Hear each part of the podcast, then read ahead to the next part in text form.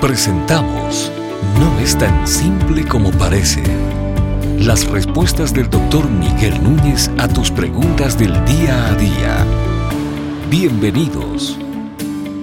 Si Dios es quien elige a las personas para salvación, ¿para qué evangelizamos? Eso es una pregunta recurrente y yo creo que la pregunta uh, carece de cierta información bíblica.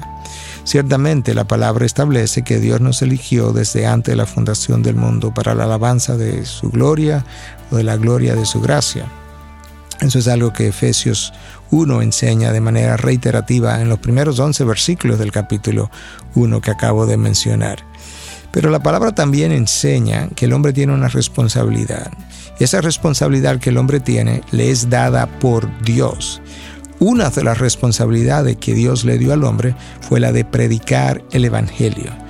Pablo escribe a los Corintios en su segunda carta, en el capítulo 5, nos deja ver que nosotros somos embajadores de Cristo, como si Dios rogara por medio de nosotros reconciliados con Dios. Tú encuentras eso en el versículo 19, 20, 21 de ese capítulo 5 de segunda de Corintios. Entonces, Dios nos ha hecho embajadores. Yo no tengo otra opción que no sea servir de portador de las buenas nuevas de salvación. Ah, el apóstol Pablo entendió eso perfectamente bien y lo entendió no como una imposición, sino como un privilegio.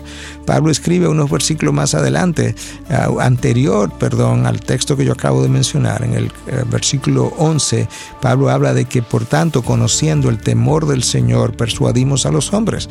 Pablo conoce lo que es el temor reverente, el respeto, la honra, la gloria y la gratitud a su Dios y conociendo eso, él va y persuade a otro de lo que él mismo fue persuadido. ¿Y de qué fue persuadido?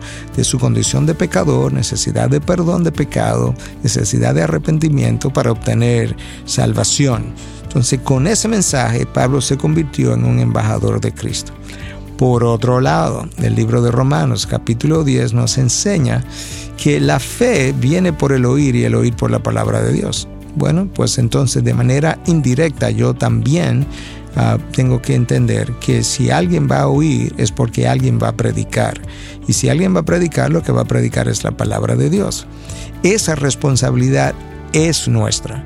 Dios nos dejó eso a nosotros. De hecho, volviendo al texto que mencioné anteriormente en 2 Corintios 5, Pablo dice que Dios nos dio a nosotros la palabra de la reconciliación o el ministerio de la reconciliación. ¿Y cuál es esa reconciliación? Él mismo lo describe en el versículo 21 de 2 Corintios 5, a saber que Dios estaba en Cristo, reconciliando al hombre consigo mismo, no contando sus pecados, no amontonándolos, no haciendo una pila de ellos, por así decirlo en lenguaje común y corriente, sino perdonando dichos pecados en Cristo Jesús.